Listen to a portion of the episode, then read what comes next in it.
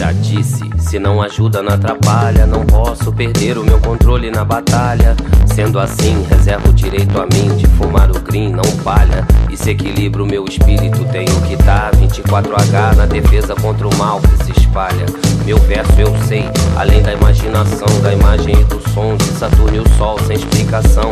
Nossa presença não é coincidência, pois Deus não põe ninguém aqui à toa. Demônios estão na presidência enquanto você liga a TV pra ver, sei lá, rock balboa. Vou costurar as veias abertas da América Latina. Dividiram em três, jogaram duas na latrina. Porque a América do Sul quebra. Porque banqueiros guardam seus dinheiros em cofres em Genebra. Tony Blair, Saddam Hussein. George W. Bush, Osama Bin Laden também. O demônio e seus assessores diretos. Eu vim pra salvar o mundo pro meu e pros seus netos. Não vou deixá-los destruir minha América. Não vou. Não vou deixá-los destruir minha América. Não vou deixá-los destruir minha América. Não vou deixá-los destruir minha América. Não vou deixá-los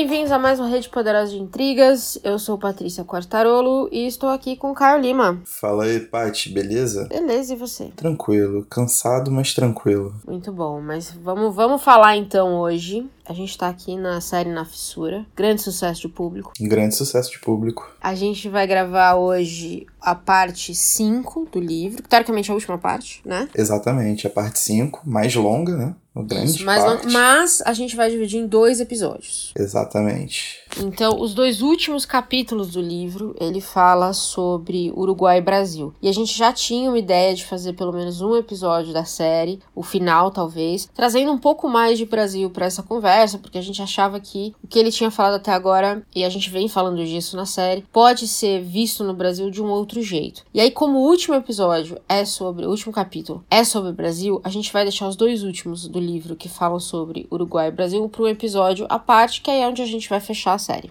certo? Exatamente. Mas muito bem. Nessa quinta parte, então a gente participou, a gente passeou aí por vários países. A gente já foi para 1920 e voltou. E aí o Johan pensa, vamos falar de coisa boa. É, vamos falar de top term. Vamos falar de paz. Essa quinta parte, a última parte do livro, ela é destinada a falar de projetos experimentais até certo ponto que alguns países estão fazendo e que têm tido bons resultados, entre aspas, certo? Certo. Ele aproveita a condição dele de ser um inglês suíço, né? Ter dupla cidadania. Fora a condição dele de poder viajar. Claro. E vai fazendo essa grande trip em busca de projetos que deram certo e que tem a ver, né, estão relacionados ao que ele aborda no livro, Uhum. né, que é o principal, tipo, ele, ele defende um ponto durante todo o livro. Então, acho que é bom deixar isso bem frisado. Acho que se tem um, um capítulo, uma parte em que a falta de dados dói mais, pra mim é aqui. Sim, concordo. Ele, ele vai contar várias histórias, né? Então, por exemplo, a história de Vancouver, que acho que foi um dos casos pioneiros no mundo, né? De, de clínicas em que os médicos administravam drogas em doses controladas, obviamente. Sim. Ele vai contar essa história do ponto de vista de um ex-viciado que é, é uma, é uma utopia tão grande. Acho que pra gente aqui que é bizarro às vezes pensar nisso, que é, é um ex-viciado que teve a oportunidade de se recuperar o suficiente para participar de discussões da subprefeitura ou da prefeitura, se envolver na, na- em em comissões que tratavam de drogas. Sim. É, e com isso propor mudanças. E aí ele propôs essas clínicas, que eram clínicas limpas, bem cuidadas, com enfermeiras e tudo mais, onde os drogados poderiam ir e eles teriam drogas, drogas, vamos dizer, limpas. E aí, um ponto importante que ele faz aqui, que eu acho que a gente precisa ressaltar, é o grande problema dos viciados não é necessariamente, ou dos casos de morte, não é necessariamente a dose da droga, é que eles compram uma droga suja. Exatamente, esse é um né? ponto importante que a gente tem que tocar, né? Quando é. a gente tira qualquer tipo de regulamentação, seja pela liberdade total ou seja pela proibição total, uhum. o que você vai encontrar na rua é um produto de baixíssima qualidade ou um produto adulterado. Hum, isso significa isso. que ele terá componentes na sua composição que podem gerar né, efeitos colaterais não desejados no consumo. Isso seja do que for, mas quando a gente fala de droga, o negócio fica ainda mais embaixo. Exatamente, porque as pessoas estão usando muito. Exatamente. Então ele fala isso, que essas clínicas elas iam administrar um produto puro. E tem a questão também de que a pessoa, quando é proibida, e esse também é um ponto importante que ele toca, ela vai procurar o que vai saciá-la na menor quantidade possível. Uhum. Se fosse o álcool, ao invés dela procurar uma cervejinha no final de semana, ela vai procurar um litro de uísque, de vodka, de cachaça, que seja, porque aquilo ali vai dar a sensação, né? Vai, vai saciá-la, uhum. pelo menos momentaneamente, com mais eficácia. É isso. Então, esse, eu acho que esses dois pontos são dois pontos muito bem feitos que ele coloca aqui. E são é, pontos sim. importantes. Sim, é, muito. Então, esses essas clínicas que foram criadas em Vancouver com a ajuda desse desse do Bud, né, que é um que ele ainda é viciado na verdade quando as clínicas começam, né? Ele uhum. não deixou de usar droga, heroína na verdade, acho que era a droga dele em nenhum momento em que ele participou da E aí, na verdade, o Johan usa isso para mostrar que os viciados não estão mortos. Eles têm opiniões políticas, eles têm posições, eles têm ideias e eles podem participar da vida social se dadas as chances. Exatamente, é, é importante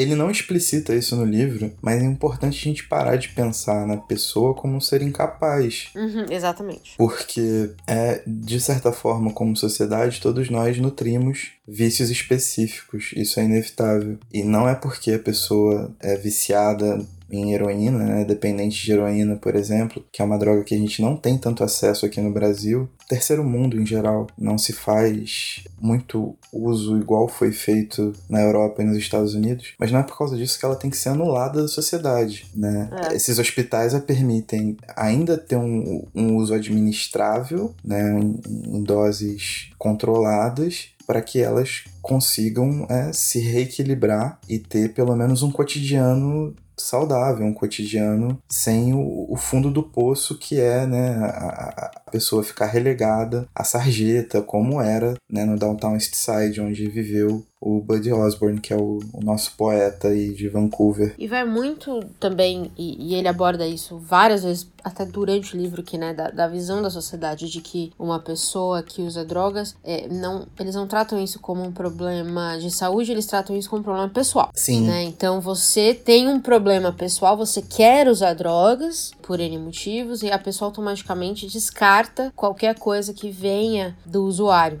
né? Como automaticamente, automaticamente essa pessoa ela é tirada de questão da sociedade, assim, a opinião deles não é pedida e tudo mais. Uhum. Então eu acho, eu achei interessante ele usar um exemplo de um ex-adicto, porque ao final do capítulo o Bud meio que vai contando que ele vai usando menos e menos e menos. Até por questão de ele encontrar um propósito que faz tanto sentido para ele. Uhum. E, e é isso. É, cara, eu acho que um, um ponto muito interessante de de Vancouver é que a liderança política da cidade, né, o prefeito da cidade, era conservador. Isso. Ele era do Partido Conservador. Num primeiro momento, ele renegava completamente essa parte do Downtown East Side, né, que era coberta por prostitutas, drogados, traficantes, ladrões, etc. Né, o estereótipo de, de, de gueto, de favela, que, que a gente vê tanto. E esse prefeito, a partir do movimento que tem tem o Bud Osborne como cara, né, como referência, cede. Ele cede e vê que a criação de centros onde esses dependentes são tratados com humanidade, têm ministradas né, substâncias confiáveis. Uhum. Ele vê os resultados daquilo refletir em números, principalmente, né? Eu acho que hoje tudo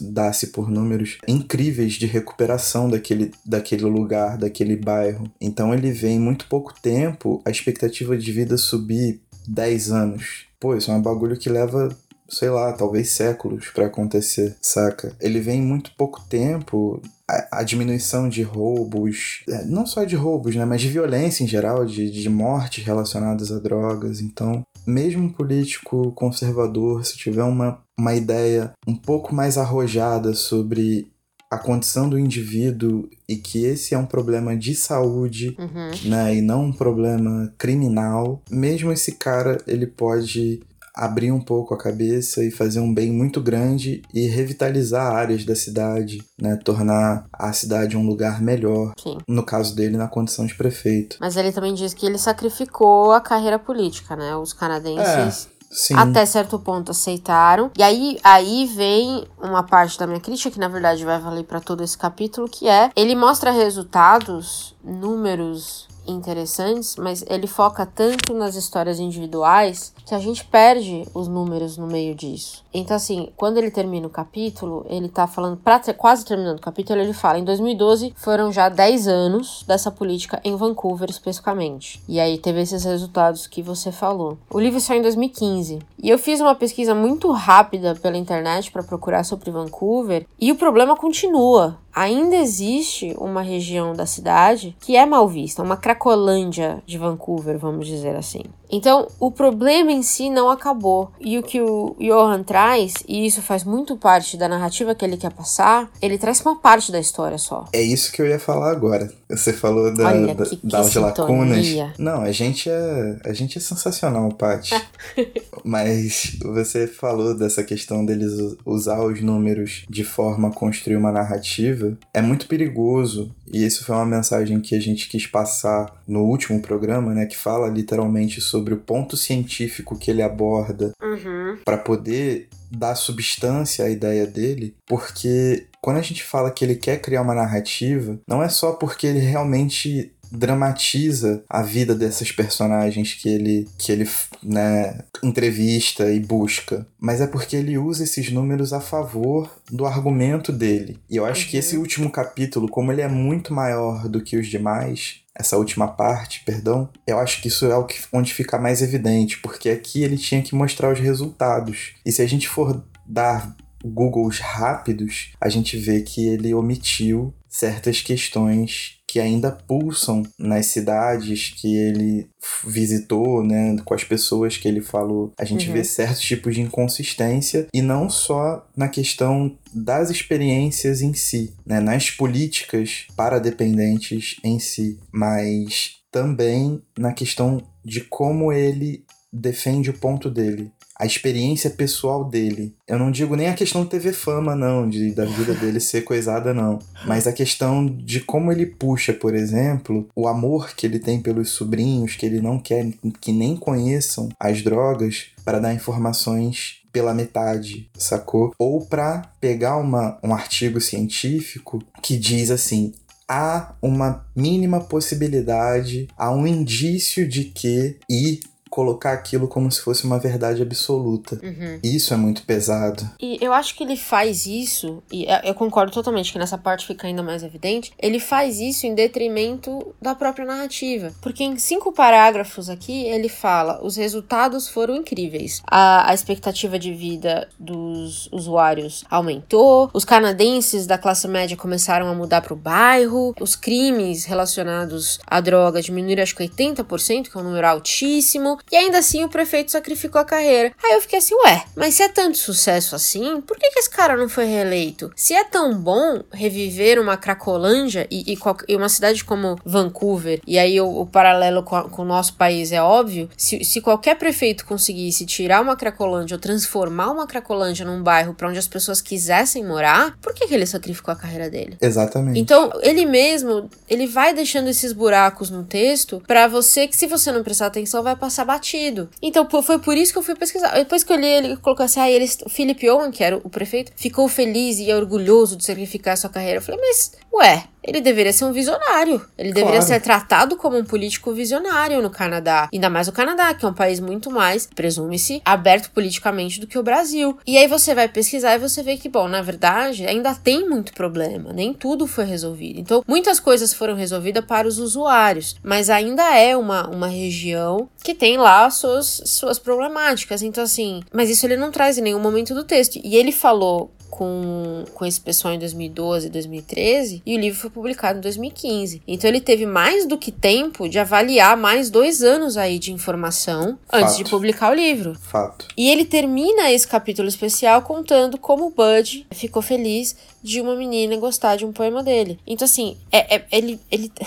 Esse homem, meu, ele tá me dando nos nervos, esse Harry. Ele termina um capítulo super relevante sobre uma política revolucionária, ao invés de trazer dados e. Fa... É, essa era a hora dele, ter, dele dar uma de Lilia Schwartz aqui dentro. De ter capítulos, ter parágrafos inteiros só de número. Esse, esse é o momento de você vender que a sua, a sua teoria, o livro inteiro, tava certa. Total, total. Mas. Tipo, eu ia falar isso porque tem uma parte que é muito significativa de quando em Portugal, né, quando ele vira para Portugal e Portugal descriminalizou todas as drogas, né? Então, Uhum. da maconha ao crack, a heroína, você tem centros que te ajudam a conter, né, crises de abstinência ou quando a pessoa tá muito mal, os policiais se te pegam com um baseado na mão, o cara só fala assim, ó, beleza, você tá curtindo tua onda e tal, mas pô, toma cuidado, dá uma lida nisso, nisso, nisso aqui, cuida da tua saúde, cuida do teu corpo, Uhum. cuida da sua cabeça, porque isso pode talvez vir um problema, ser um problema mais sério. Mas tipo assim, é só uma orientação, não tem anotação, não tem nada, sacou? Obviamente, quando você descriminaliza todas as drogas,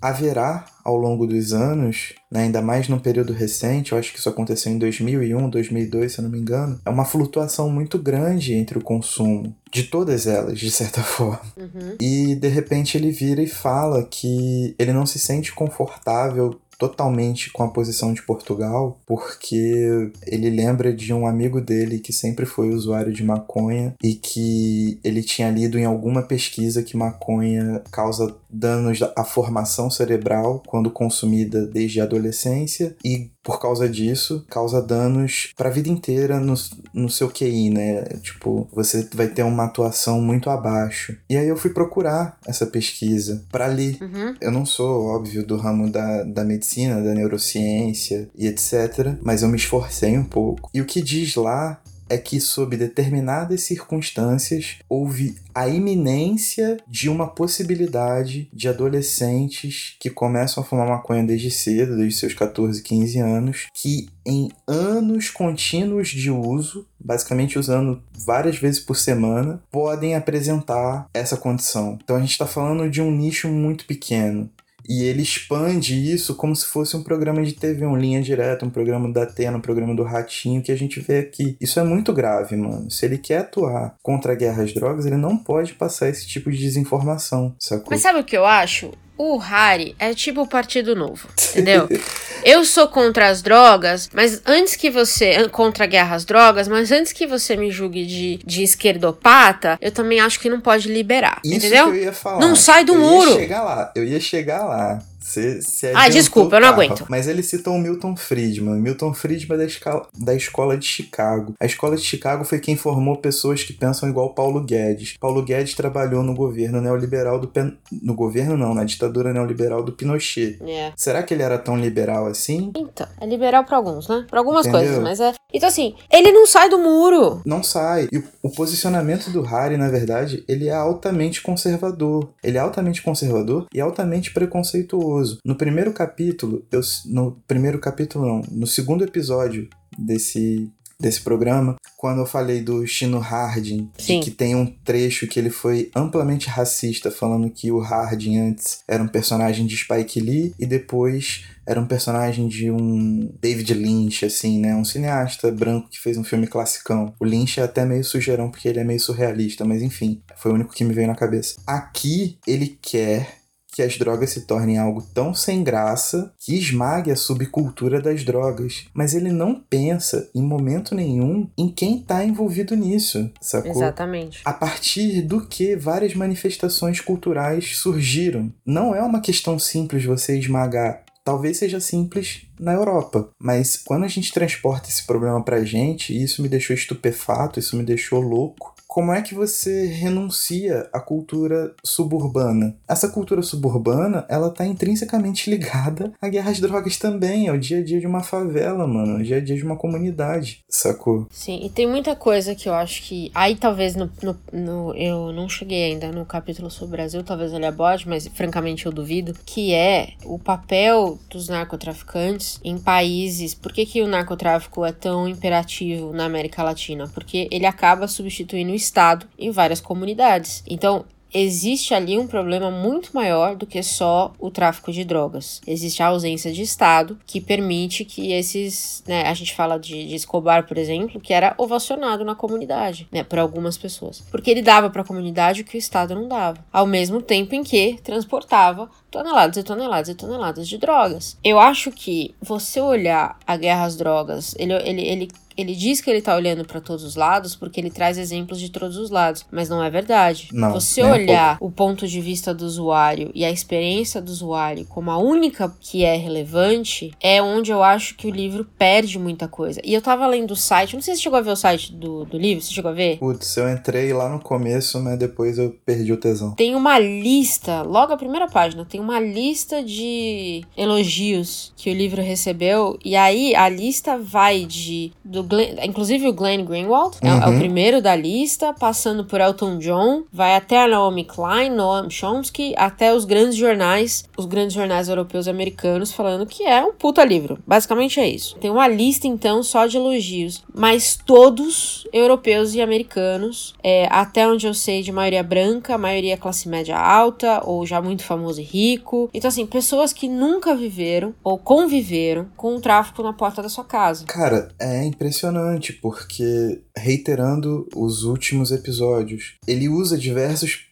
exemplos sobre rap, por exemplo. Uhum. Ele usa diversos trechos de rap, ele fala sobre como o rap descreve a vida nas ruas. E quando ele chega nesse capítulo final, em que ele coloca o posicionamento dele de fato, que ele quer descriminalizar para que essa subcultura seja suprimida, ele tá esmagando muita coisa que foi criada nesses anos. Ele não tá levando em conta muita coisa, que é uma visão extremamente colonizadora dele, sabe? É. Então então, é muito triste você chegar né, nos finalmente de um livro que é tão importante e você ver que apesar dele ter um começo ou um argumento inicial muito bom, muito pertinente, que para uma ideia inicial eu acredite, durante a execução desse argumento, isso é uma grande cortina, porque quando você abre e você nem precisa abrir a janela, quando você só vê as janelas, você vê chorume, tipo, você vê uma parede podre, você vê uma parede completamente conservadora que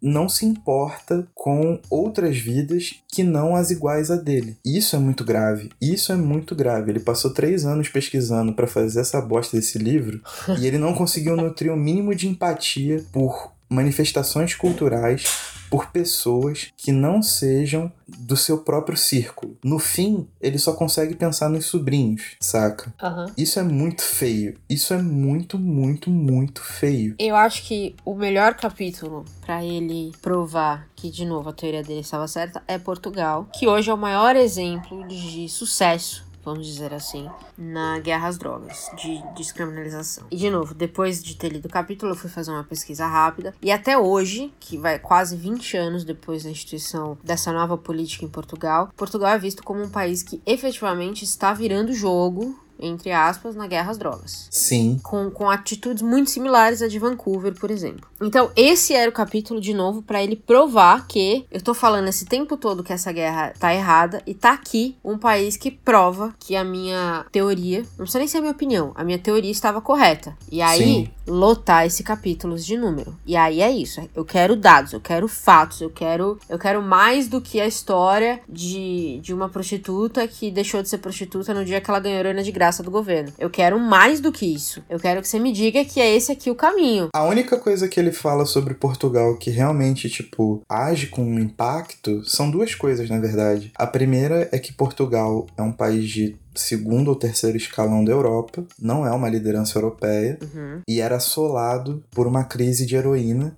e conseguiu se livrar dessa crise de heroína por causa dessa nova política. E é um país minúsculo. Um país minúsculo. A segunda coisa é que os colégios oferecem debates realmente, né? Eles conseguem criar uma rede de educação que conscientiza, que não trabalha pelo medo, trabalha pela, pela educação. Então isso é uma parada maneira. Só que ele aqui, exatamente na educação, que eu ia falar justamente sobre a visão meio liberal, meio conservadora, meio PSL, meio Partido Novo dele. Uhum. Que é quando ele cita que a ideia liberal é a educação, como se outras formas de se entender o mundo politicamente não fossem possíveis. E aí a gente entende porque, por exemplo, ele não cita nenhuma vez que esse problema de distribuição de drogas está numa ordem capitalista absurda, né? É uma grande empresa que rende uhum. muito lucro, como a gente já falou aqui. É o segundo maior empreendimento do mundo, só atrás do petróleo, por enquanto. Também a por gente enquanto. entende nesses capítulos porque ele culpabiliza, por exemplo, o comunismo, quando ele fala que o comunismo fazia uma campanha, um partido comunista, eu acho que é de Portugal mesmo, fazia uma campanha contra as drogas, porque as drogas tirariam o foco ah, não, pera da aí, militância. Essa frase eu até marquei, porque essa frase ficou boa demais. Sim. Peraí, aqui, Eu ó, nem tô com o vou... livro perto pra não passar Eu tô com... Não, eu marquei, eu quero ler, se você não se importar. Não, trocamos papéis hoje. É um caso de Liverpool, e aí ele fala que Liverpool, na época, que o governo estava tentando implementar um projeto similar, era dominada por um coletivo comunista chamado Tendência Militante, que acreditava ser possível uma revolução socialista na Grã-Bretanha certo? Esse é, esse é o contexto. E aí vem. Eles achavam que a distribuição de drogas apaziguava as classes trabalhadoras e enfraquecia a luta, impedindo a revolução. O ópio das massas era literalmente os opioides. Marx prejudicava Marx. Eu não tenho nem palavras. Não, eu não tenho palavras. Eu não sei o que falar. Agora ele é poeta. Os trocadilhos que ele faz. Não, não vai puta que pariu. Não dá. Não dá. Não, não dá. Mas aqui fica bem claro qual é o posicionamento dele, né? Ele é um cara que serve ao grande capital.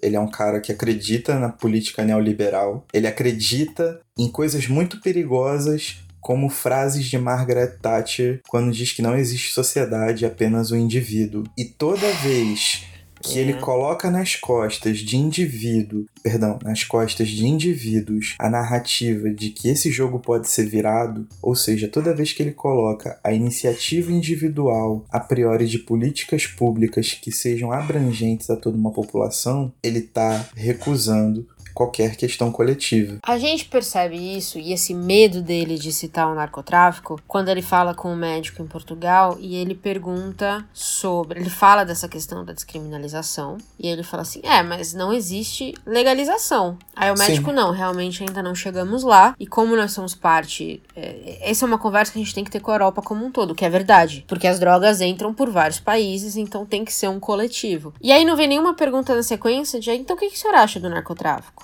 Como é que funciona Portugal? De onde saem as drogas que vocês compram? Como é que funciona o processo do governo comprar essas drogas? Não tem uma pergunta sobre isso, mas não é uma coisa curiosa? É, ele fala assim, tipo, ele dá uma conclusão bem simplista. Ah, a gente vai ter que lidar com os traficantes e. Ele deixa subentendido que, ah, não chegamos na legalização ainda. Falei, tá bom, amigo, mas vamos lá. Já que você é um puta entrevistador, já que você tá questionando pesquisador de anos no almoço, vamos virar pra esse médico e perguntar como é que Portugal Portugal se sente comprando de traficantes? Como é que funciona isso? Exatamente. E vamos ter essa conversa. Vamos trazer a conversa, então, da compra, venda e, e da, do capitalismo envolvido nisso, do dinheiro envolvido nisso. Vamos trazer essa conversa também. Mas ele é bundão, ele não faz isso. Porque não sai do muro. Ele não sai do muro. Ele já tem um ponto fixo na cabeça dele, que é o ponto da iniciativa individual. Então, o exemplo do Rat Park para ele é o exemplo perfeito, porque ele acha que se ele abraçar uma pessoa, aquela pessoa automaticamente vai sentir toda a empatia energia que emana dele e ele tem uma plataforma né, de política pública que parte do indivíduo. E ele já fechou o ponto dele. Ele fechou o ponto dele. Então, é. quando a gente coloca aquelas questões de que, tipo, ele tá no meio do livro e se surpreende que o álcool é cientificamente mais maléfico à saúde do que a maconha, porque ele não tá preocupado mais com a pesquisa que ele tá fazendo, ele só tá preocupado com aquela narrativa que ele tá construindo e ele manipula os dados para que isso seja construído. Mais uma vez, o ponto dele é bom. Eu concordo com muitas das coisas que ele fala, mas o que ele fez foi reduzir esse ponto a algo pessoal, né? Ele Peraí, mas vamos, vamos, vamos separar o joio do trigo. A gente concorda em políticas públicas voltadas para usuários, né? Então, um exemplo de Portugal, uhum. Vancouver e Liverpool. Então, acho que nós temos, e eu acredito que nós estamos na mesma página sobre isso, que é, a gente concorda que o governo é sim responsável por esses usuários e devem existir políticas de, de ajuda mesmo para que eles possam encontrar drogas que não sejam sujas e nojentas e cheias de merda. Exatamente. Junto com isso, deve vir uma conversa e, e uma política de descriminalização. Sim. Mas a gente não pode fugir do debate sobre legalização. Não pode.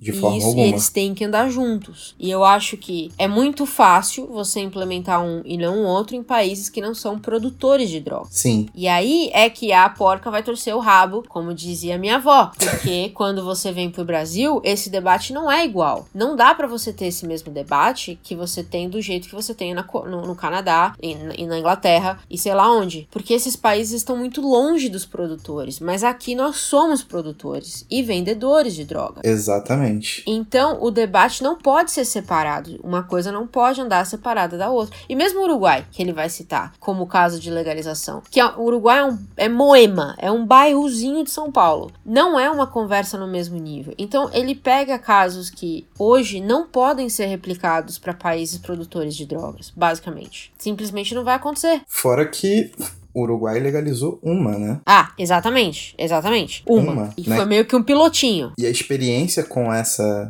essa droga ela é muito grande. Então isso permitiu que o Uruguai tivesse demonstrações muito claras e conseguisse seguir um norte.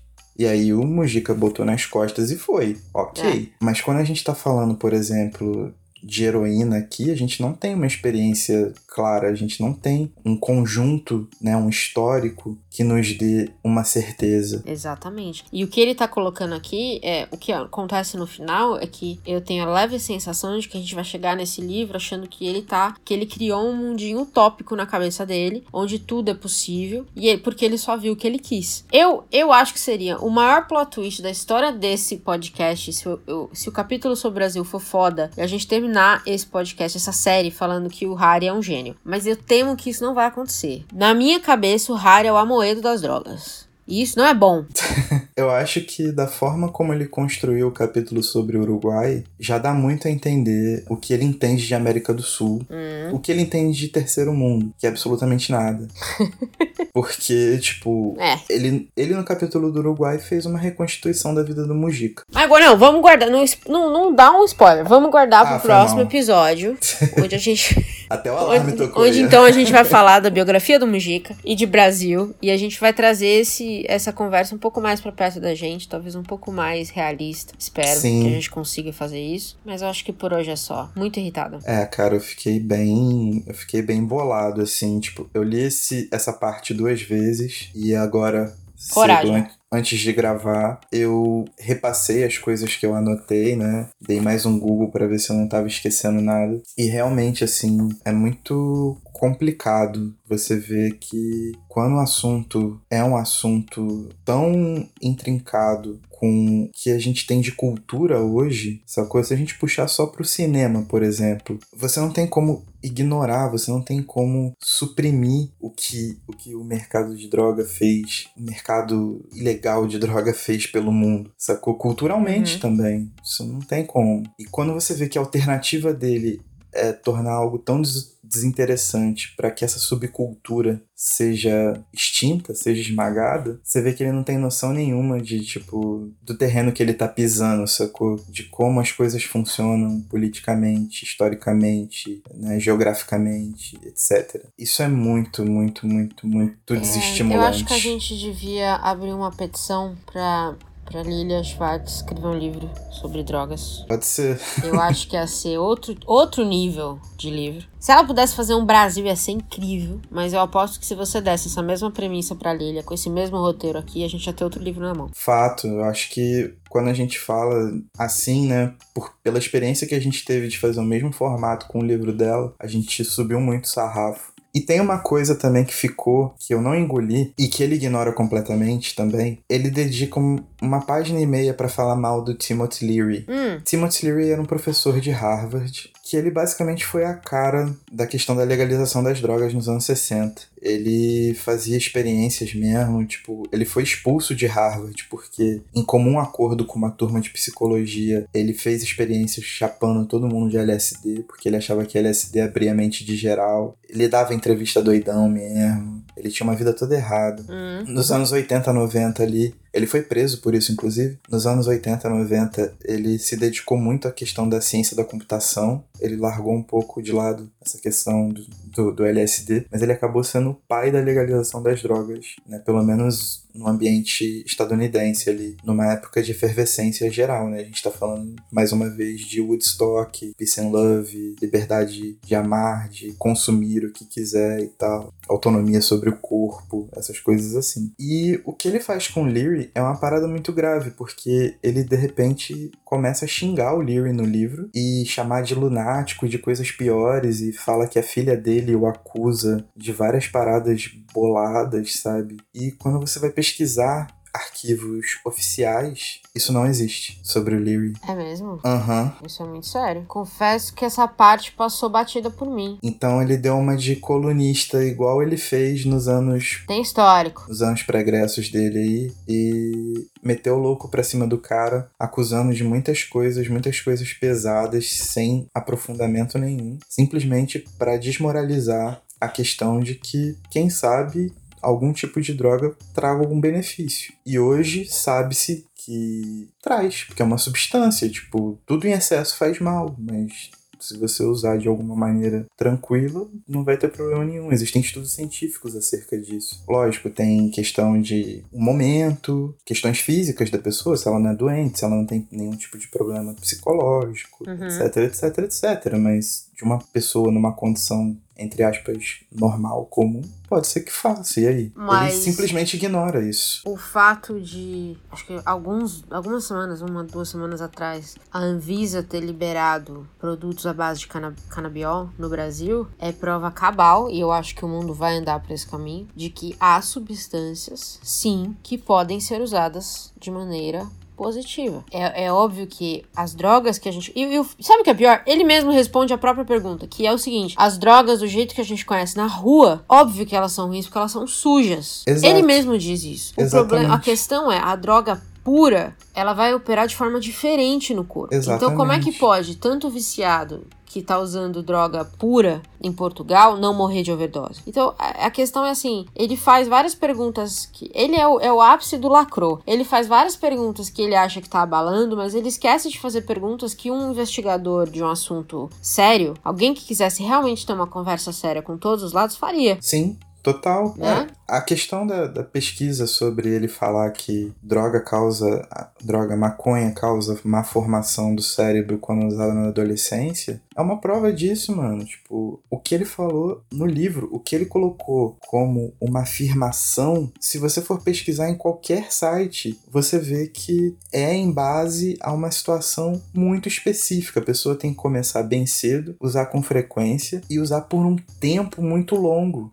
Então ela teria que usar por 20, 30 anos para poder ter esse tipo de, de malefício no cérebro. Então a gente tá colocando uma situação muito específica e ele não aborda isso. Tipo, para ele colocar a visão, partido novo dele, como a visão correta, para que ele tenha razão na discussão que ele propõe, ele esconde fatos, ele suprime, ele omite. Isso é muito grave, muito grave de verdade. Fora que, pô, nos dois estados americanos que até o momento tinham legalizado, né? legalizado não, descriminalizado, que eram Colorado e Washington, parecia que era um cabinho de guerra, uma tipo disputa de Grêmio da escola, sabe? Qualquer coisa assim. E existe hoje, se você, não sei se já viu, tem alguns documentários, eu vou uhum. puxo uns nomes pra gente pôr no site, documentários que falam sobre, sobre esse processo. Eu vi um recentemente do Colorado, que a situação não tá simples. O tráfico não deixou de existir. Não deixou. Porque a gente tá falando de criminalização sem falar de legalização. Então, assim, eventualmente alguém vai sacar, não é possível, que as duas coisas não podem andar separadas por, por muito tempo. Exatamente. E, eventualmente a gente tem que trazer o outro lado dessa conversa. É, ninguém parece afim de tocar nesse assunto. Mano, o mercado é livre. Os preços devem se autorregular, não é assim que funciona uhum. a economia liberal? Isso. Então, cara... Até o dólar bater 5 reais, né? Aí o novo tá lá pedindo pra, pro governo intervir, porque aparentemente é um, é um puta de um partido bipolar.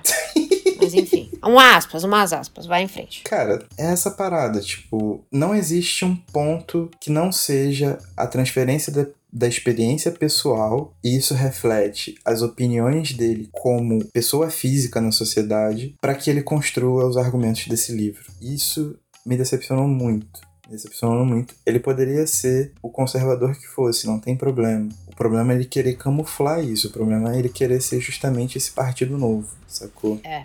É isso que me irrita também. Se ele tivesse falado no começo, eu acho que é isso que tem que fazer, mas eu tenho dúvidas sobre essa segunda parte, eu ia entender puramente, porque eu acho que muita gente tá nesse barco também. Eu tenho dúvidas se isso funciona, tenho dúvidas se aquilo faz sentido. Então eu vou fazer várias pesquisas aqui para tentar entender isso. Faria todo sentido. Agora, esperar chegar agora para dar uma de doido? Negativo. Porque assim, pensa comigo. Se no começo das guerras drogas o componente racial foi primordial, né? Se é uma guerra racista por natureza, como é que ele quer dar um fim nisso? Sendo mais racista? É, então. Porque de, o, o, componente de raça sumiu. É, ele simplesmente quer suprimir a subcultura. Quem criou essa subcultura? Ou essas subculturas? E por que é chamada de subcultura, foram latinos, né? Negros, né? Ah. Nos Estados Unidos, no caso, foram latinos, negros, asiáticos. Então, ele tá repetindo, ele tá replicando Enslinger de uma forma que o discurso dele soe lucrativo, profitable, porque no fim é o que dá lucro, é o que ele Tipo, a iniciativa individual é o que vai gerar lucro. Ele é um aluno de Friedman. Ele colocou Friedman como um grande cara. Então tá aí. É a política que o Paulo Guedes prega aqui. É a política no Chile, que está vigente até hoje. O Chile nenhuma constituição nova fez, é a mesma do Pinochet. É esse mesmo tipo de política. O que vale é o lucro, tá aí. O que ele quer fazer para solucionar a guerra às drogas é esmagar todo mundo. Muito bom, maravilhoso. Só tá piorando, acho que ficou claro. E ainda temos mais dois capítulos para debater. Então aguarde o fechamento dessa série, que vai ser bombástico, é. presumo se não bombástico de conteúdo, pelo menos a nossa raiva. Sim. Você sabe quem eu pensei no, hum. no Harry quando mais velho? Hum. No personagem lá, no personagem não, no cara que é o centro do The Pharmacist. Ah, aquele tiozinho muito doido, né? Que grava tudo. Assustador o tiozinho. É o Harry, quando ficar mais velho. Assistam. É, a gente tá falando de uma série da Netflix chamada The Pharmacist. Eu não sei como ver. Ah, ai meu Deus. Veio pra cá como alguma coisa fatal. É ridículo o nome em português. Mas tá na Netflix, são quatro episódios. Faz sentido o que você está falando. É, assistam e me deem razão. Sacanagem.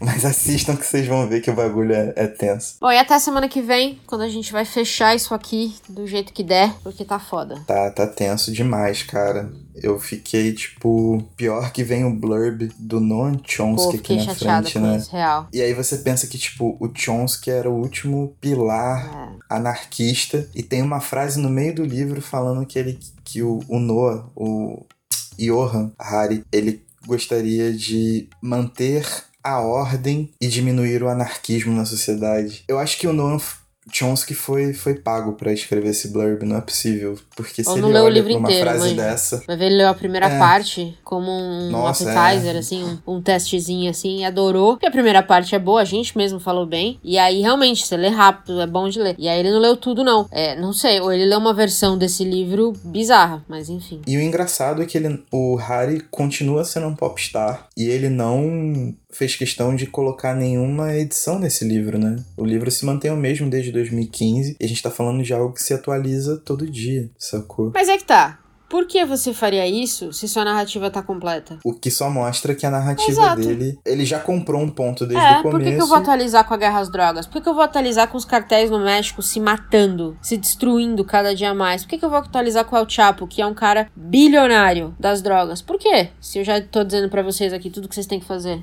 Exatamente. Enfim, Esquece. eu vou, eu vou comer minha pizza. Hoje é sexta-feira. Aí sim, e aí eu vou ter tentar fé. superar isso aqui, que é o que tem pra fazer hoje. Com certeza. Então até semana que vem. Até. E tchau. Tchau.